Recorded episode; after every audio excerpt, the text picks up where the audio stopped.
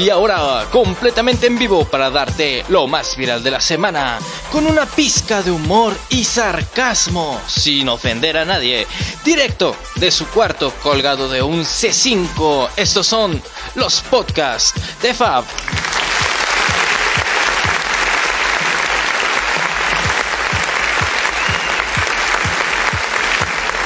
Sí, sí, sí, sí, sí, sí. Hola amigos y bienvenidos de nueva cuenta a estos podcasts, los podcasts de Fab. Esta bella noche de viernes, cuando son las 9 con 3 de la noche, es el 30 de abril del 2021, Día del Niño. ¿Cómo la ven?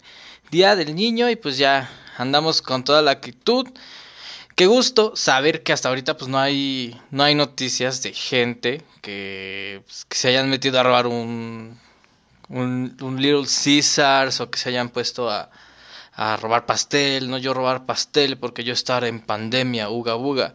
Pero bueno, a quien sí dio bastante de qué hablar ahorita, pues, pues ni qué decir, ¿no? Es de nuestros, nuestros preciosos, a nuestros preciosos contendientes, porque bueno, se está, se está librando una guerra, una guerrilla bastante fuera de lo común, pues ya saben por qué, ¿no? Porque tenemos que escoger a las personas que nos van a representar, nos van a, pues simplemente nos van a decir en qué nos podemos gastar nuestro dinero que nosotros pagamos, pues para ponerlo ya sea, pues en lo que haga falta, ¿no? O sea, si hace falta ponerlo en pues si hace falta patio, si hace falta poner pisos, si hace falta poner pues calles, si hace falta poner alumbrado público, pues no. Queremos, queremos que haya una ciclovía. No, no, es cierto. Eh, pero bueno, volviendo al tema principal, hay una, hay por ahí una personita que pues, pues nos, nos va a dar mucho de qué hablar este día. Ahora, primero que nada, entiendan una cosa, eh, no es no es como que cuestión política, porque vamos a ser bien sinceros, a mí a mí no me gusta la política. Este programa ni siquiera es tiene tiene fines políticos, al contrario, yo creo que simplemente es hablar, tan así que no queremos ni siquiera decir el nombre del partido, no no quiero ni siquiera dar a conocer el nombre de esta persona porque sé que se va a poner a chillar en cuanto digamos, su nombre, ¿no? Entonces, sabiendo cómo funciona, pues este es el candidato Pip Pip del, del partido Pip Pip, ¿no? Bueno, entonces esto dice así. Pues esta es de fuente, el Universal. De nuevo les... Ah, esto es lo que les dije, que les reiteraba que el podcast no es, no es político, no es nada de eso, a nosotros nos da igual, ¿no? El candidato Pip del partido Pip dijo ser víctima de enojo y furia luego de ofender e insultar a un automovilista durante el inicio de su campaña afuera de Six Flags. Sí, yo creo que ya saben de quién estamos hablando y bueno, pues no he de decir nada más que pues esto ocurrió en la carretera Picacho, ahí en Picacho Ajusco, eh, en la, en la Tlalpan. El fin de semana pasado, dice en sus palabras, me vi envuelto en un incidente vehicular, en el cual reaccioné de una forma en la que no es la línea de un partido político serio como pip, pip, pip. De... Fui víctima del enojo y la furia, pues me sentí agredido y pues respondí de una forma que no es la que el partido tiene en mente para sus candidatos, comentó en un video compartido por la RSP.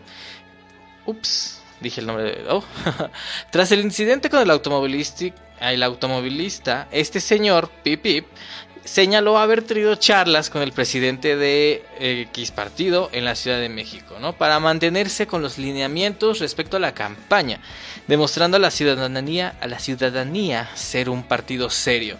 Él nos dice, a todos ustedes, mis compañeros, mm, de, mm, o sea, dice el nombre del partido, les hago saber que tengo un compromiso de aquí al final de la campaña. Me, me comportaré de la forma en la que se debe comportar un diputado federal, dijo. Y bueno, el, el señor este, pues que también, o sea, viene de las filas de la televisión, pues señaló que ese era su compromiso, comportarse correctamente y aseguró haber aprendido la lección, ya que en la política había que tener la piel gruesa y hay que tener también la mecha larga. Ahí solitos está este nos está diciendo muy claro, ¿no?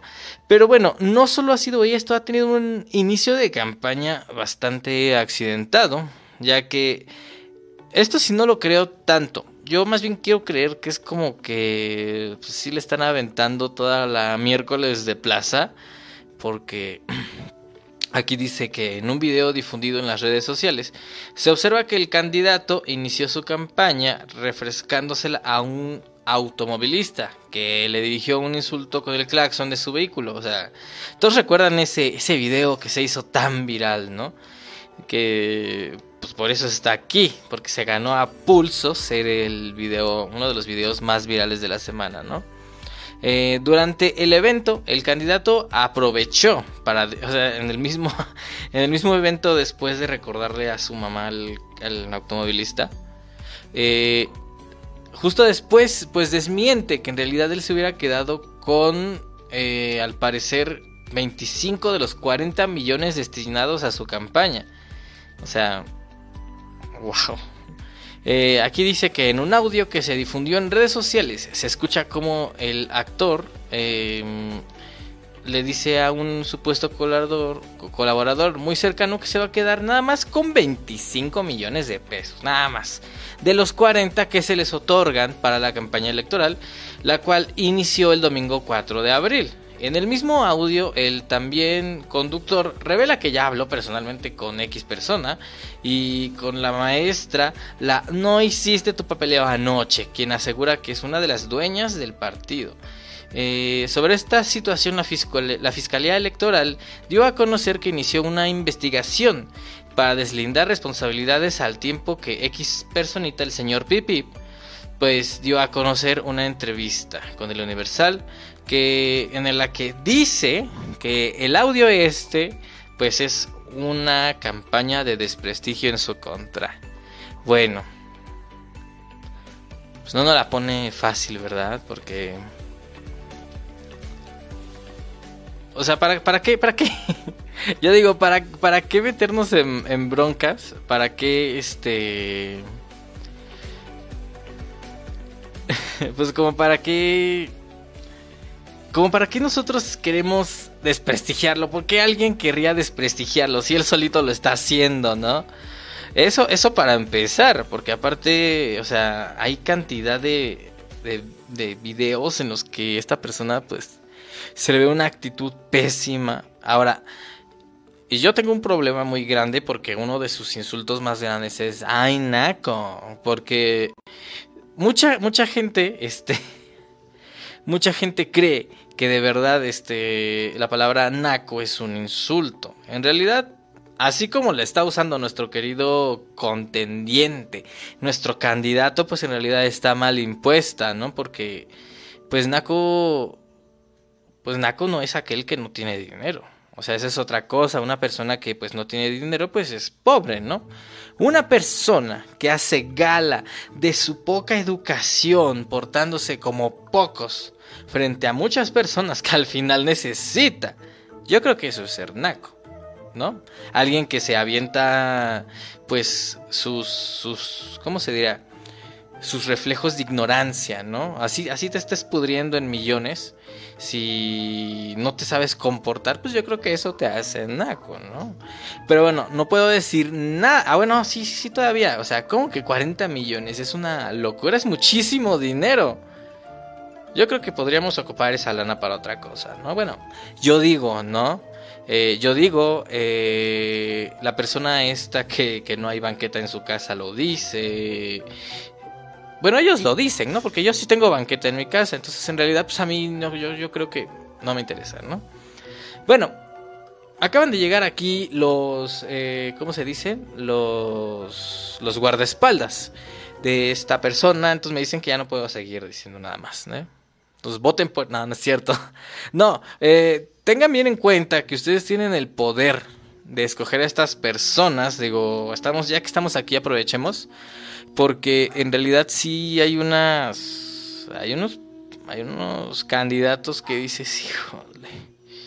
O sea, mientras, mientras nadie aplique la de Trump, de saber hasta dónde llega la broma y tómala, pues ahí, ahí te llegó la broma, pues no, pues no, no, no voten por morbo para ver, pues qué va a hacer este señor ya que sea este, ya que sea diputado, ¿no? ¿Qué va a hacer esta persona? Porque la última vez que alguien votó para ver qué hacía eh, esta persona en la presidencia, pues pregúntenle a nuestros amigos del Gabacho, ¿no? ¿Cómo les fue? Que les sigue yendo bastante bien, ¿no? Y vamos a continuar con el resto de noticias. Esta está buena, eh, ya que la Ciudad de México busca quitar la licencia a conductores en estado de ebriedad. Esta noticia es de adn40.com, ¿no? La jefa de gobierno de la Ciudad de México, Claudia Sheinbaum, propuso para reducir los accidentes de tránsito retirar la licencia de forma definitiva a quien se ha detenido dos veces conduciendo en estado de ebriedad o en otro estado aún más, ¿cómo decirlo? Más, más cósmico, ¿no? Que esté mucho más Sheinbaum entregó al Congreso de la Ciudad de México una iniciativa de reforma a la ley de movilidad que obliga a que las pólizas de seguro, eh, o sea, las pólizas de seguro de civiles, eh, sean contratadas con empresas reconocidas y este, la propuesta propone añadir al artículo 69 que establece que los elementos de la Secretaría de Seguridad deben retirar la licencia de conducir si el conductor está alcoholizado o está en un estado cósmico volador, ¿no? Y durante el tiempo en el que se le retire su licencia, pues obvio no podrá tramitar una nueva, ¿no? Y se añade, bueno, se propone añadir a un párrafo al artículo 72 que introduce la obligación eh, y esto obliga o bueno obligaría a todas las personas con vehículos motorizados que cuenten con una póliza de seguros y en caso de no, de no tenerla serían sancionados. No, pues. Yo creo que a mi parecer está bien. A mi parecer está bien porque nunca falta... Ah, miren, tenemos saludos. Vicky Verges, saludos. Un saludo, muchas gracias por estar aquí. Siempre es un gusto este saber que están aquí, ¿no? Y bueno, ¿qué decíamos? Estábamos diciendo de esto, ¿no? A mi parecer está bien. Yo no sé ustedes qué piensen, ah, porque pues ya basta, ¿no? Pero ya basta de tener conductores borrachos en la calle.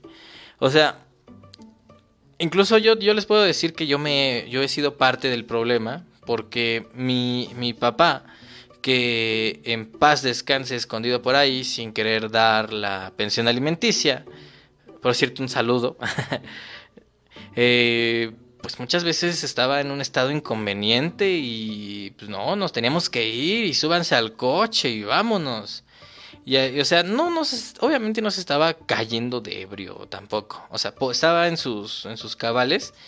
Pero pues es lógico y yo creo que cualquiera de nosotros debe de tratar, o sea, si te vas a poner en, un estado etílico, pues obvio, tenle respeto a ese estado, ¿no? Porque no es como que digas, ah, ¿sabes qué? Ahorita me voy a poner a, poner las luces navideñas, me voy a colgar de, de las escaleras y así. Oye, pero acabas de tomar, no pasa nada, me sale mejor estando borracho.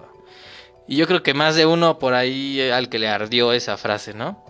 Y qué bueno. Digo, no falta por ahí el que diga que no, no, no, no, es que la policía no me puede quitar mi licencia. O sea, si ya atropellaste a gente, si ya hiciste tu relajo, pues ya que te la quiten, ¿no? Es lógico que no das a entender que no puedes contar con una licencia. Entonces esperemos que esto, esta ley sí está buena. A mí sí me gusta y, repito, a mí no me simpatiza ningún partido, a mí me da igual. Lo único que pido es que sean, sea, sea útil para nosotros, ¿no? Porque imagínate, o sea, no se lo deseo a nadie, ¿no? Pero pues nunca falta la bendita mala suerte de salir a la calle y encontrarse a una persona pues que se le hace fácil salir eh, pues en un estado inconveniente, ¿no? Y entonces pues uno paga, uno va a tener que pagar porque pues las cosas están un tanto extrañas y bueno, esto a su vez nos obliga a nosotros como peatones pues ser más cabales en el sentido de que, ¿sabes qué? Si ya le pidieron al conductor que tenga su, su seguro, pues a ti también, pues no te lo van a hacer válido, no te van a pagar tus, tus, curaciones. Si se, si se ve claramente que tenía el paso, pero el señorito se cruzó antes. ¿Por qué? Pues porque aquí en México solo tenemos dos colores, el verde y el rojo.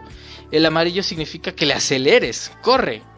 Eh, pero es que yo como soy peatón, pues me van a dejar pasar, ¿no? Porque, pues, pues porque soy peatón y los coches no me afectan, no me pueden atropellar, ¿no?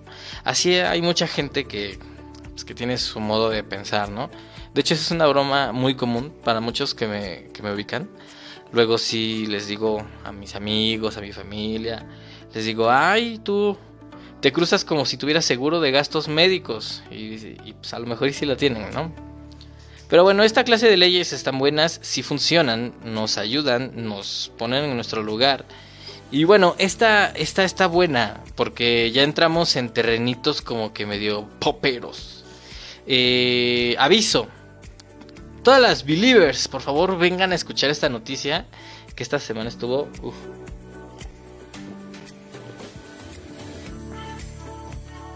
Esta semana, eh, bueno, yo no...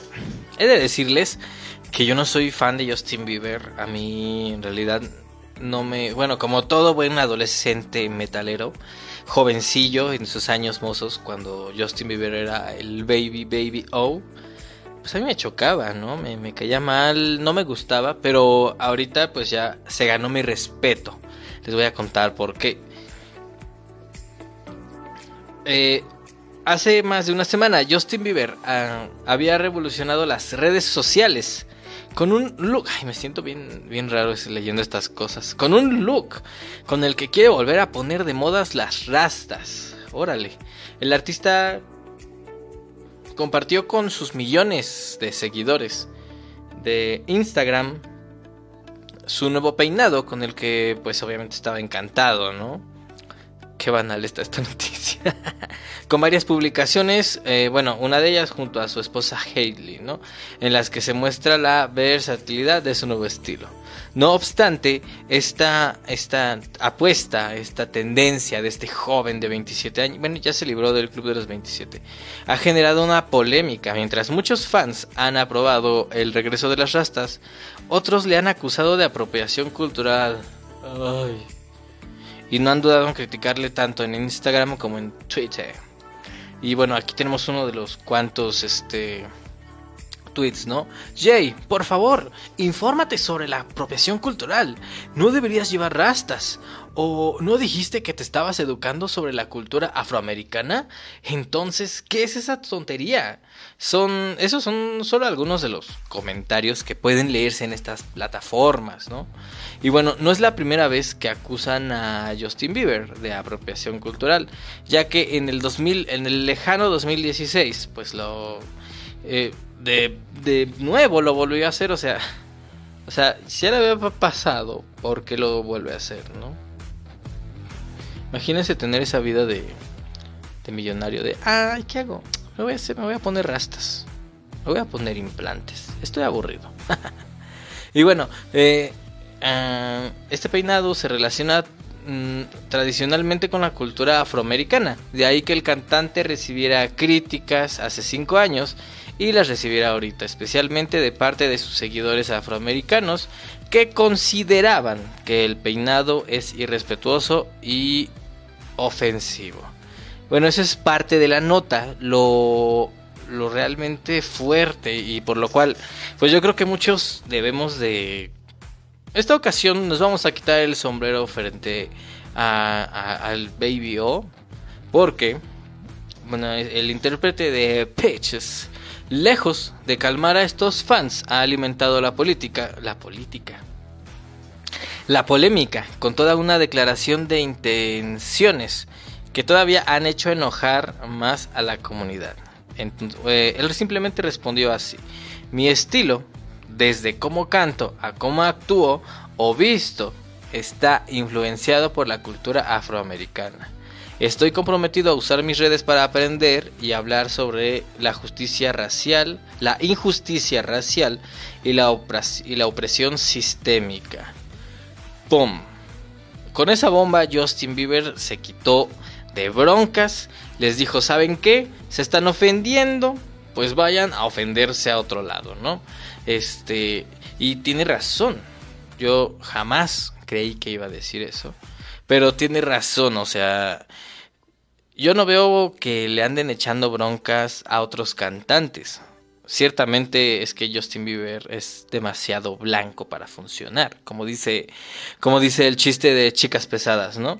Este, pero continuando, eh, en realidad es que, o sea, si se ponen a pensar, pues no es justo, ¿no? O sea, no es justo que nada más por, eh, por él no ser afroamericano no pueda usar rastas. O sea, esta, esta cosa está más como que hilada a, la playa, ¿no? O sea, no es tanto de, de la cultura afroamericana.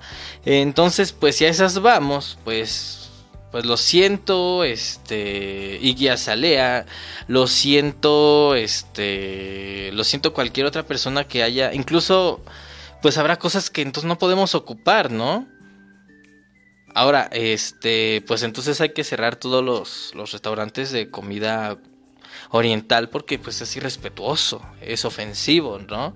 Si a esas vamos, o sea, en realidad no entiendo este punto, o sea, la apropiación cultural de que va, pues yo creo que va más de la, de la mano de que sabes que pues, a mí me parece ofensivo ese restaurante de comida china, quítalo. A mí me parece ofensivo ese puesto de tacos porque yo soy mexicano y solo yo puedo comer tacos y solo yo puedo decir que la gente de mi pueblo son bien borrachos y les pegan a sus mujeres, pero nada más yo. Y no puede venir otra persona de otro país a decirlo porque sabes que yo me siento mal. Nadie más se puede venir a burlar de que nosotros podemos comprar una laptop eh, y pagarla en pequeñas mensualidades de 150 pesos, pero que la laptop te cueste más de 80 mil pesos. Yo, yo porque soy mexicano me puedo burlar, tú no porque tú no eres mexicano. Entonces, así de mal se ve esta gente, es evidente que, pues yo creo que tendrían que, que pues que agarrar la onda, ¿no? O sea, Imagínate, le quitamos, le quitamos esto, porque bien lo dice, esta vez lo dijo Justin Bieber. Es, mi música, mi modo de ser, el estilo, eh, todo está fuertemente basado ahí.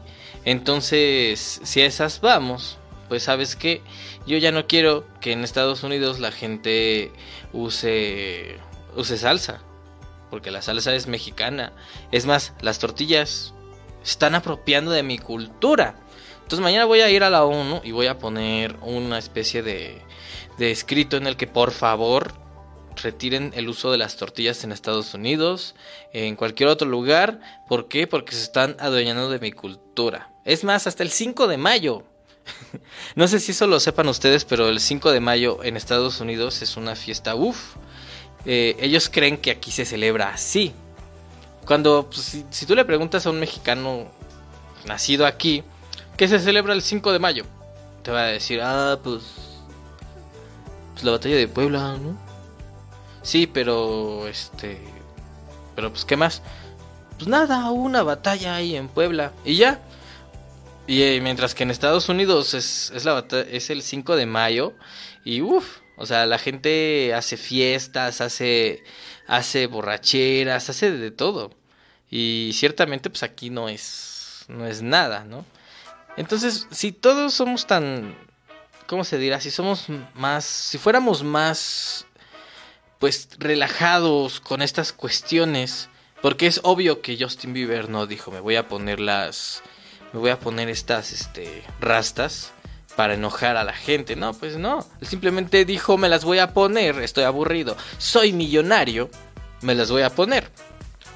Yo creo que es lo que nos pasa a todos, ¿no? Porque en algún momento, este, pues simplemente la gente que va al centro y se compra su sombrero chino, o sea, bueno, espero que sea un sombrero chino, no quiero, no quiero regar el aceite.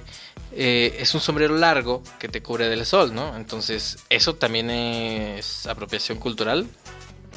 Esta persona tendría que quitárselo y ponerse un sombrerito tejido de este ¿cómo se llama? de de, de palma, porque es lo que hacemos aquí los mexicanos. Quién sabe, ¿no? Solo ustedes tienen la razón. Eh, entonces, pues coméntame qué piensas de esto que estamos hablando. Comparte esta transmisión en vivo. Y suscríbete a esta página, dale like si quieres estar dentro de 8 días escuchando este podcast. Lo puedes escuchar en YouTube. Suscríbete a mi canal, Los Cuentos de Fabio en YouTube. Que por ahí ya estamos planeando cosillas, ¿no? Y bueno, esta siguiente noticia es bueno, esta semana, eh, respetuosamente, pues se acaban de cumplir 35 años de, el, de uno de los... ¿Cómo lo diríamos? ¿Cómo lo abordaremos? Uno de los desastres químicos más grandes de la, pues de la historia, ¿no? ¿Qué sucedió? Bueno, para los que para muchos de los que no sepan, pues hubo, hubo una explosión nuclear en la planta de Chernobyl y justamente el 26 de este mes, o sea, antier, pues, anteayer se cumplieron 36 años, ¿no? Y en medio de todo esto, pues han salido muchas series, han salido muchas cosas. Y bueno, aquí les traigo unos cuantos datos curiosos de lo que pasó, pues, en Chernobyl, ¿no? Esto es por parte de la página PIX.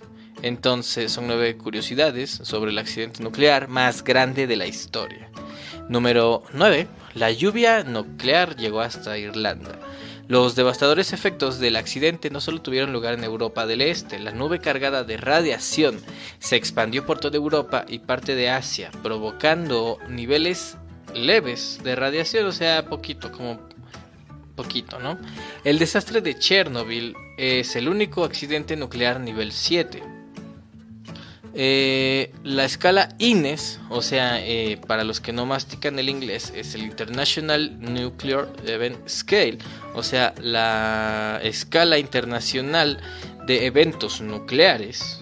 Ay, ay, ay, 5 de mayo. Mide la gravedad de los accidentes nucleares, toma valores de 0 a 7 y sirve para prever medidas de seguridad. Número 7. Liberó más radiación que las bombas de Hiroshima y Nagasaki. Esos desgraciados del Big Boy y del Fat Boy, que no es nada de hate en contra de las personas chonchis, porque yo estoy igual, es el nombre que recibieron las bombas este, que fueron lanzadas en Hiroshima y Nagasaki, ¿no? Eh, las bombas lanzadas por Estados Unidos hubiesen obtenido una calificación 4 en la escala INES, mientras que el accidente de Chernobyl tuvo un 7. O sea, pasó. Pasó con panzazo, pero pasó, como dice mi mamá. Número 6. Actualmente 5 millones de personas viven en áreas contaminadas. Pues sí, eso es cierto. De hecho, hay varias personas que por ahí están ahí. Ah, número 5. Queda mucho material radioactivo. Aún hay 200 toneladas de material radioactivo durante el reactor. Exacto. Hay un video de, de los El Siniestro sobre algo que se llama la pata del elefante, que en realidad es, es metal, es metal y, muchas cosas que están, pues, iba a decir fritas, este, que están derretidas, no, no creo que se diga así, pero bueno, están ahí. Eh, y es tan potente que en realidad, aún con el traje antirradiación, no te puedes acercar, ya te, está, te, estás, te estás envenenando estando a unos cuantos metros de esa cosa, ¿no? Número 4. Aún falta mucho para terminar con la contaminación. Pues sí dicen que pueden tomar más de 100 años, 100 años, 100 años en descontaminar la zona. Número 3. Murieron 2.500 personas a causa del accidente de Chernóbil. Se estima que del entorno de más de las 70.000 personas sufrieron enfermedades. Bueno, esto, esto que yo sepa no, pues no está tan tan comprobado. O sea, curiosamente e irónicamente y bueno, respetuosamente, las tasas de, esta enfermedad llamada cáncer eh, pues han ido aumentando estrepitosamente desde que pasó este incidente. Pero irónica y curiosamente no puedes comprobar una conexión. Simplemente es una mala es una mala jugada por parte del universo, ¿no? Número 2. Número 2 se me fue. El 20% de las muertes fueron eh, causas de quitarse su propia vida. El accidente no solo provocó enfermedades y todo tipo de problemas de salud, la dimensión psicológica y social del problema también provocó muertes. ¿Sabes qué? Eso, eso es cierto. Estábamos escuchando. Ahora, no sé qué tan, qué tan fiable sea esta, esta, esta, esta información, ¿no? Porque comentaban, más bien, si eso sí es, este, sí es verdad. Sí es verdad. Este, comentaban que en realidad la gente cuando intentaba quitar los escombros no podían hacerlo. O sea, nada más eran dos o tres segundos, vas para atrás, ahora tú. Y la gente en realidad nunca supo lo que estaba haciendo. Y bueno, eso es porque en aquellos años en realidad no estaban tan al tanto de las cuestiones de la radiación. Ahorita ya sabemos que dormir con el celular te puede causar ciertos daños, por eso no duerman con el celular. Y bueno, eh, otro dato que quiero compartirles a, bueno, a 35 años de esta, 36 años de esta cuestión, es algo que nos involucra como país. Uh, qué música tan, tan jocosa para lo que estoy diciendo. Bueno, esto es un dato bastante curioso que mm, muchos dicen que ya está comprobado Mm, en realidad yo lo, solo lo quiero dejar como un tal vez te vi, no lo sabemos, eh, como dicen en la película de Men in Black, ¿no? Ah, la leche radioactiva de Chernobyl que bebieron niños mexicanos fue el peor desastre nuclear de la historia, pero durante años se mantuvo en secreto la consecuencia que tuvo para el mundo y los mexicanos. Bueno, aquí dice que, como seguramente sabes, si ya viste la miniserie Chernobyl de HBO, el accidente nuclear que ocurrió eh, el 26 de abril es uno de los desastres más impactantes de la época moderna, pero las consecuencias de la radioactividad tuvieron más víctimas, víctimas de las que casi nadie habla.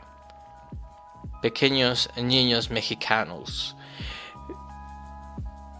Hagamos un breve repaso de la historia que comenzó con una prueba rutinaria. Bueno, esto, esta información viene de la página de 10.com y está bastante buena. Se estima que la cantidad de radiactividad fue 200 veces superior a la producida por las, a las producidas por las bombas atómicas, ¿no? Desde los años 70 México importaba leche en polvo desde Irlanda, luego de la explosión en Chernóbil. La Organización Mundial de la Salud emitió una alerta para suspender la compra de alimentos a los países afectados por la contaminación radioactiva. Ignorando esta medida, México adquirió de Irlanda más de 40.000 toneladas de leche en polvo, y varios cargamentos de mantequilla. Estos productos fueron distribuidos entre 1987 y 1988 por la Comisión Nacional de Subsistencia, eh, Subsistencias Populares, o sea, la CONASUPO. O sea que, wow. Esto, esto ya lo había escuchado yo y quería compartírselos porque sí está bastante loco.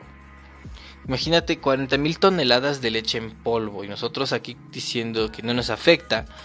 No nos afecta lo de Chernobyl porque pues nosotros estamos en México y Chernobyl está en otro lado, como dice esta reportera de espectáculos. Y bueno, pues qué piensan de esa cuestión está está bastante intensa, ¿no? Está bastante fuerte porque está wow.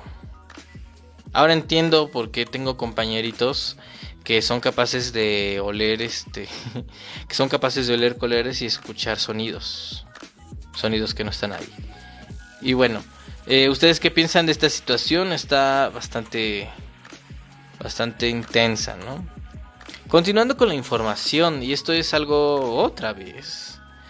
Ah, Space Jam eh, Space Jam 2 en una nueva polémica. Fans planean boicot por un tweet amenazante de parte de LeBron James. Para ponerlos en contexto rápido, ¿qué es Space Jam? Todos recuerdan la película de los Looney Tunes con Michael Jordan. La de Let's Get Ready for Rumble. Ah, no, es cierto, es la de la, la de Bob Esponja, ¿no? Este, no, ¿cómo va? La de, bueno, en la que juegan en la que juegan este básquetbol los Looney Tunes y Michael Jordan con otras personas, ¿no? LeBron eh, en esta película nueva que va a salir, obviamente ya no está Michael Jordan, ¿no? Lo cambiaron por otro jugador que es LeBron James. Bien dicen por ahí que no hay secuela con más polémica en los últimos años que Space Jam 2, la secuela del famoso filme de Michael Jordan de los 90, que es lo que les decía. Desde las famosas censuras a, sus personajes, o sea, lo que ocurrió con lo que ocurrió con Pepe Le Pew, lo que ocurrió con bueno, lo que quería ocurrir con este el Yepa Yepa Yepa, ándale, ándale, ¿cómo se llama? Este Spiri González, pero que al final pues qué bueno que no ocurrió. Y luego la cuestión de Lola Bonnie, que si no estaba sabrosa, y ay, no. Más, en serio, o sea, no sé si se acuerdan de que hubo una cuestión de que a Lola Bonnie la habían puesto muy, muy flaquita, ¿no? Y la gente pedía que fuera como la versión de los 90, pues que estaba muy, pues vamos a decirlo, muy, muy exagerada, ¿no? Porque aparte de ser una conejita, pues le pusieron, pues, características muy, muy humanas, pero a la vez muy reales. Y bueno, continúa esto porque, bueno, pasó algo bastante fuerte en Estados Unidos. Hubo una cuestión, pues al parecer, racial por un policía, pues que desgraciadamente acaba con la vida de una pequeña, bueno, no ni tan pequeña, era una joven como de 16 años, que, eh, bueno, portaba un arma blanca y eh, pues se ve en el video que el oficial varias veces le pide de favor que pues baje el arma blanca, ¿no? Esta mujer hace caso omiso y al parecer ataca a una persona. Entonces al oficial pues no le queda más que reaccionar y como reacciona pues acciona, acciona el revólver y pues le, le, quita la vida a esta persona, ¿no? Entre la comunidad afroamericana esto se volvió una, este, una cuestión bastante fuerte, pues porque sigue bastante sensible este tema que viene de la mano pues de lo que pasó con George Floyd. Eh, pero eh, esto causa que LeBron James compartiera una imagen del oficial de policía y escribiera, bueno, le pusiera letras, eh, eres el siguiente, haciendo alusión al juicio que acaba de ocurrir con el oficial Derek Chauvin, que fue encontrado culpable pues por la muerte de George Floyd, ¿no? El tweet obviamente lo eliminó LeBron James minutos más tarde y pues él explicó que se estaba interpretando de una manera equivocada, ya que jamás habría incitado al odio ni amenazando al policía. Simplemente buscaba obtener eh, pues justicia, ¿no? Expresar su coraje hacia la violencia ejercida sobre la mujer. Pese a su explicación, los seguidores no se lo perdonaron y han creado una campaña para boicotear la película que por cierto pues va a llegar a cines en el mes de ¿En qué mes? Ah, sí. El 16 de julio a HBO Max y en cines a nivel mundial. Space Jam, sí, Space Jam. Pues está, es que si lo piensan, pues, o sea, LeBron James, pues es millonario, es alguien con dinero. O sea, en realidad esto lo está haciendo por aburrimiento, porque, o sea, ni siquiera es, ni siquiera es actor. O sea, él es jugador de básquetbol. Entonces yo creo que le va un enorme pepino bien verde lo que en realidad pase con su imagen pública, ¿no? Entonces la gente en realidad, esta gente que se dedica a cancelar, se me hace, se me hace que no les está funcionando su jueguito. ¿Por qué? Pues porque aunque lo cancelen, aunque no la vayan a ver, pues ¿qué creen? personitas que se dedican a cancelar, les voy a contar el chisme. A él ya se le pagó. A él ya le pagaron por aparecer. Fue la primera cosa que siquiera hablaron con él antes de ponerlo en un set a grabar. ¿Tú crees que alguien que hace millones de dólares no, no dijo, sabes que yo aparezco, pero pues págame primero? Entonces, si hacen, si siguen con estas campañas, ¿a quién le dan en la torre? A ver, pues a todas las personas que su nombre desgraciadamente no es tan importante, pero su trabajo es igual de, de importante o más. ¿Por qué? Porque de por sí ya se ve que LeBron James es pésimo actor. Qué bueno que, que no es actor porque se nos moriría de hambre. Pero desde ya se ve que no es, no es buen actor. O sea, seamos sinceros se ve igual o más acartonado que Michael Jordan. Michael Jordan, de por sí la... No sé si han visto la película, hay una escena en la que supuestamente está cargando a, a Violín y tiene la cara ahí toda dura, ¿no? Y dice, ¡ay, Violín! Y el Violín ahí, ¡ay, pobrecito de Pi! Entonces, pues seamos sinceros, o sea, volviendo a esto, o sea, si tú no vas a, o sea, si no quieres ir a verla, no vayas a verla pero tampoco está tan, tan bueno y tan padre que quieras que les digas a los demás que no vayan a verla. Porque hay mucho trabajo aquí. O sea, desde la persona que se dedica a hacer la limpieza en el set, la persona que trae el desayuno, la persona que todos los días llega antes que el talento, a acomodar las cámaras, a limpiar todo. O sea, todas estas personas, su ganancia sale de ahí. Porque ellos trabajan primero y después se les paga. De ahí a que muchos estén muy enojados. Y yo lo entiendo, porque en realidad eh, este LeBron James ya cobró. Ya cobró y incluso va a cobrar por los por los disfraces, bueno, no los disfraces, que por los uniformes, por el diseño de los uniformes va a cobrar, va a cobrar regalías y entonces pues a él él va a seguir millonario, él va a seguir siendo rico. Eh, tal vez su único error o tal vez lo único que va a aprender pues es a ya no expresarse. Pues sí, qué bueno que ya no se exprese, pero pues en cierto modo la porquería ahí está. La porquería que piensa, porque pues en realidad son, o sea,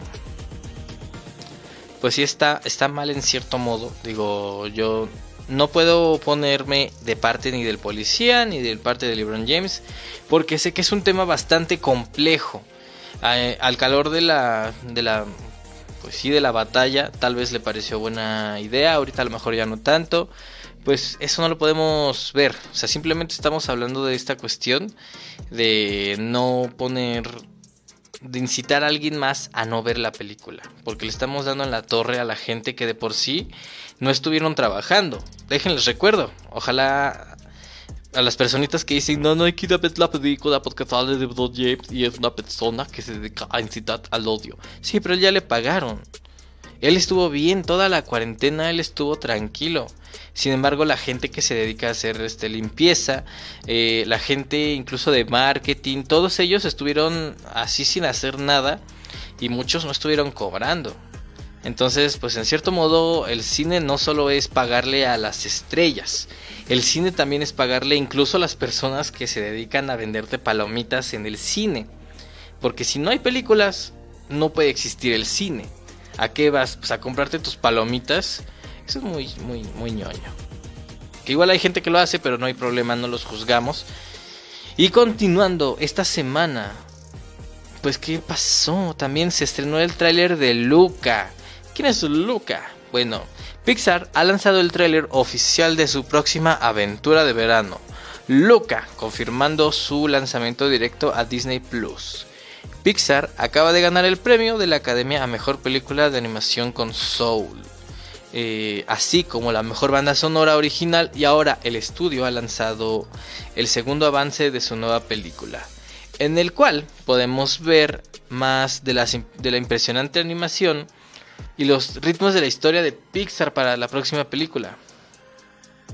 Aparece Luca y Alberto, que son criaturas marinas, que son italianos, italianos, italianos, ah, que pueden transformarse en humanos cuando están en tierra. El teaser trailer hizo que pareciera eh,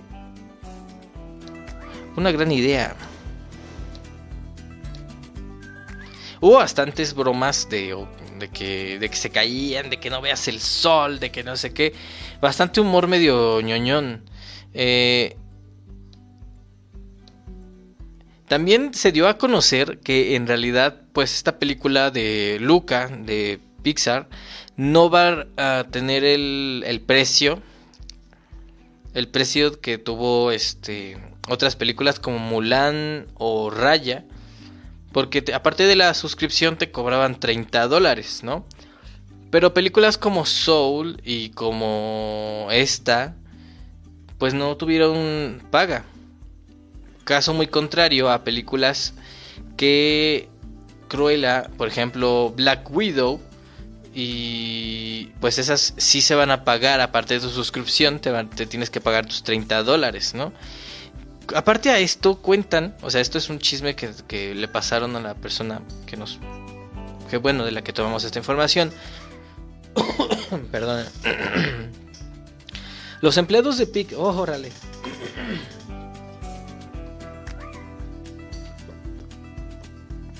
Phil Barrera. no es cierto. Eh, bueno, los empleados de Pixar están frustrados porque, bueno, ellos no dicen, no queremos ser un título solo en Disney Plus.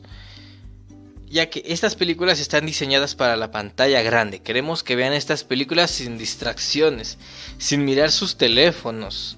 Luca ni siquiera tiene un precio superior, lo que la hace menor lo entendemos, o sea, entendemos claramente que estas personas pues sí estén pues sí, estén molestas porque en realidad pues sí está muy fuerte que no le den esa difusión. Ahora, aquí hay otra cuestión.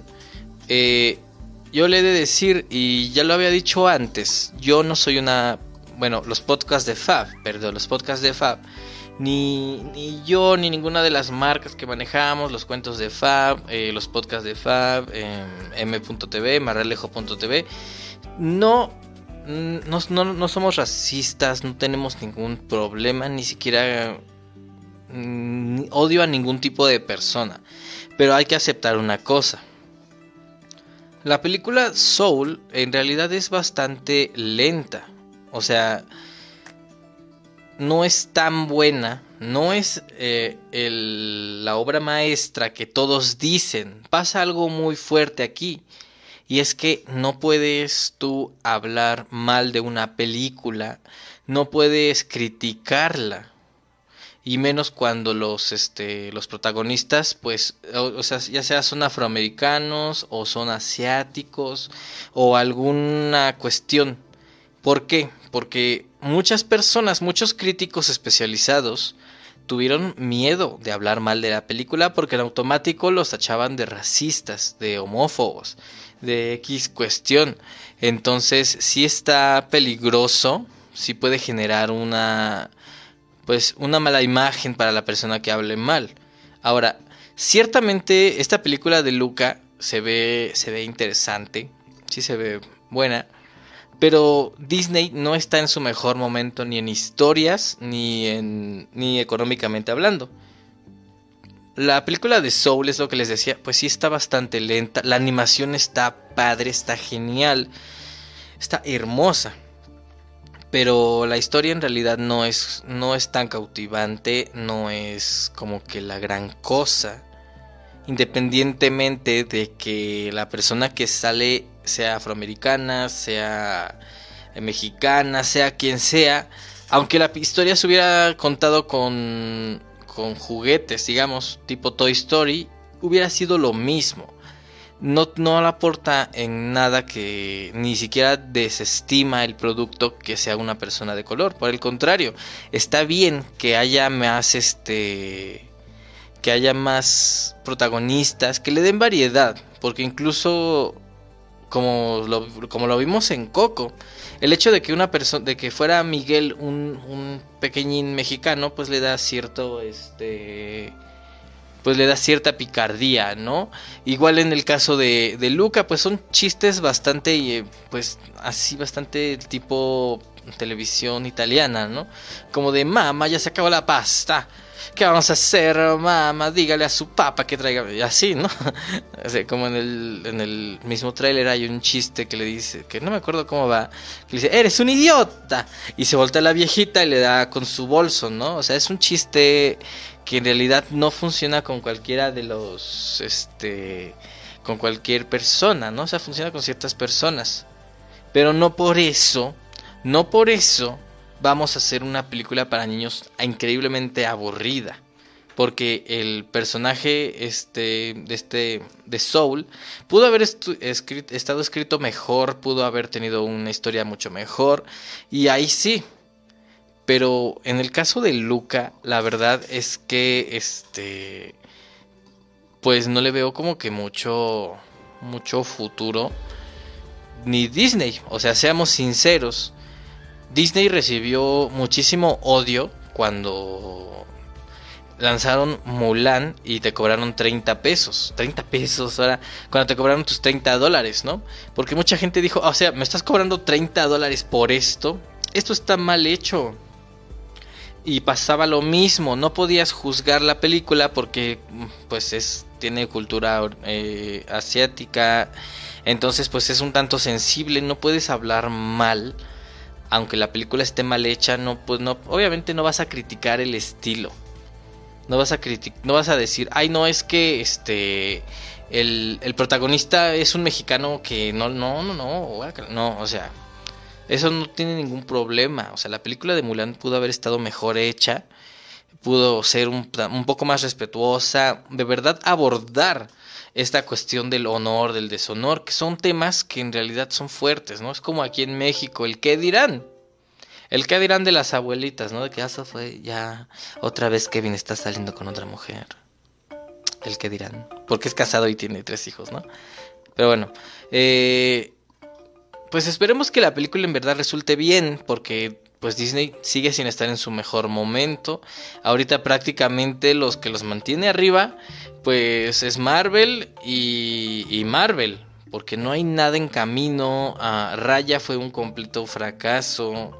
Y ahorita Disney está como que, ¿sabes qué? Yo no voy a mandar nada de mis productos al cine. Todo se va a quedar en mi plataforma. Caso muy contrario al de Warner, que él sí se aventó y dijo, ¿sabes qué? Ahí te va. Ahí te va Godzilla vs. Kong.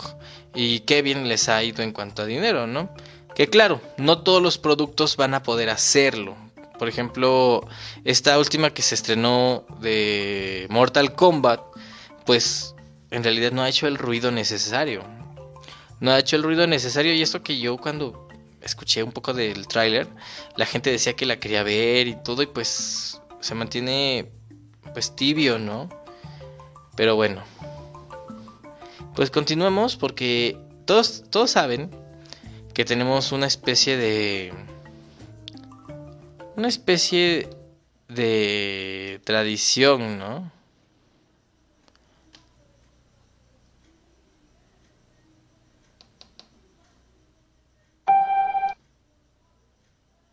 Una especie de tradición aquí en el, en el podcast que es contar una, una historia, ¿no? Una historia pues macabra. Uh.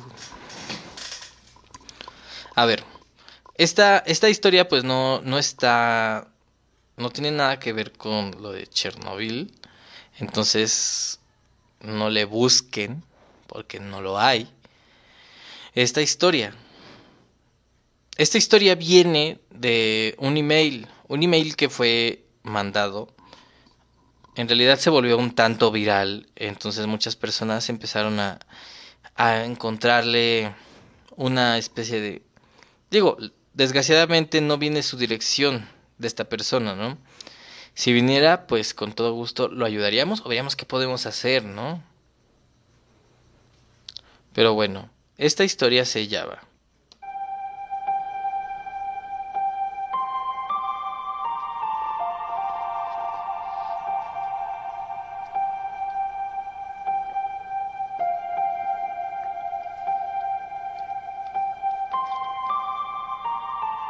Esta historia se llama La taza de café que destruyó el mundo. Todos los que lean esto antes de que se extienda mi maldición, lo siento, En realidad lo siento mucho. Si tienes seres queridos, llámalos ahora mismo, envíales un mensaje de texto, diles cuánto lo amas y hazlo ya. Puede que esté exagerando un poco, pero creo que destruye el mundo y ya no hay marcha atrás. Antes de empezar, déjame retroceder un poco. Mi nombre es Darren Hughes y soy un investigador. Específicamente me gusta profundizar en el lado loco de la física teórica, es decir, agujeros de gusano, anomalías temporales, cosas de ese estilo, ¿no? De toda la locura que se veía en la ciencia ficción, yo soy uno de esos tipos que intenta encontrar la verdad detrás de esos fenómenos. Mi último proyecto involucra la entropía. ¿Qué es la entropía? La entropía es el deterioro gradual de un sistema hacia el desorden. Algunos también justificarían la entropía como la causa del flujo de tiempo porque invertir la entropía de un sistema sería esencialmente invertir el tiempo. Sin, sin, entrar en más detalles técnicos, mi idea era encontrar una forma de invertir la entropía. ¿Alguna vez habías visto una escena de una película en la que el científico sacaba un objeto, un objeto gracioso, y lo apuntaba hacia un plátano mohoso? y este regresaba a su estado fresco y maduro? Sí, bueno, quería construir uno de esos. Me tomó muchos años, pero finalmente aprendí las matemáticas y diseñé un dispositivo que pensé que podría ser un buen primer paso hacia eso. Se trata de una máquina enorme y voluminosa, Traté de hacerlo lo más compacto posible, pero terminó siendo de un tamaño de dos refrigeradores, colocados uno al otro. El exterior metálico gris ocultaba el funcionamiento interno, que es solo un enorme enredo de circuitos, imanes y más cableado. Tal vez algo nuclear. Incluso con la perspectiva de mi fallecimiento y el tuyo, me, me niego a revelar algunos de mis secretos. Quizá te preguntas por el objeto de mi primer experimento. El objeto que busca acabar con el mundo. La razón por la que estoy escribiendo esta advertencia barra confesión. Sí, sé que probar el dispositivo me ha llevado 10 años, entre financiar y construir. Con una taza de café suena ridículo, quizás incluso peligroso. Serví una taza nueva con el agua que acababa de hacer. Decidí agregarle una cucharada de azúcar y dos cucharadas de crema espesa. Tomé una cuchara y mezclé todo en un hermoso, dulce, bronceado. Con mucho cuidado de no derramar ni una gota, Coloqué con cuidado la taza en mi dispositivo y me senté en el panel de control. Incluso, con todos mis cálculos, no estaba seguro de qué esperar. En el mejor de los casos, esperaba que mi máquina evitara el enfriamiento del café, impulsando, la, impulsando la entropía y que saliera a 180 grados en lugar de enfriarse. En el peor de los casos, pensé que no pasaría nada y tendría que volver a la mesa de dibujo para tomar nuevas ideas. Con todo listo, presioné el último botón en el panel de control y me recosté un poco para mirar. Después de que pasó el minuto, caminé cautelosamente hacia mi dispositivo. Respiré hondo y abrí la puerta del compartimento. La taza de café estaba en el compartimento donde la había dejado pero con una diferencia sorprendente. Mi experimento fue un gran éxito. Yo, Darren Hughes, acababa de invertir la entropía. Me metí varias ideas a la cabeza. ¿Sería posible esto para viajar en el tiempo? El café, una vez cremoso, ahora estaba negro como la noche. Otra vez flotando cuidadosamente sobre el líquido estaba el azúcar y la crema. Sin embargo, al estar juntas no se no se estaban separadas. Sin embargo, todos estos pensamientos se fueron para atrás rápidamente. Después de hacer mi baile feliz, volví al dispositivo y me encontré con algo horrible. El café estaba en proceso de separación. Entre agua y granos, el azúcar comenzó a agruparse en una pequeña parte del tallo de la caña de azúcar. Y lo más perturbador de todo es que la crema, que parecía estar separándose en grumos, tomó forma de heno, agua y sangre parcialmente digeridos. Corrí al panel de control y verifiqué que todo estuviera apagado. Me pregunté si quizás el panel de control en sí no estaba funcionando correctamente. Tuve la previsión de instalar un interruptor de apagado para toda la máquina. Una vez que tirara de esta palanca, la máquina estaría completamente muerta. Con mucha más fuerza de la necesaria, apreté el interruptor y esperé que esta terrible experiencia hubiera terminado. Pero no. La inversión de la entropía continuó extendiéndose.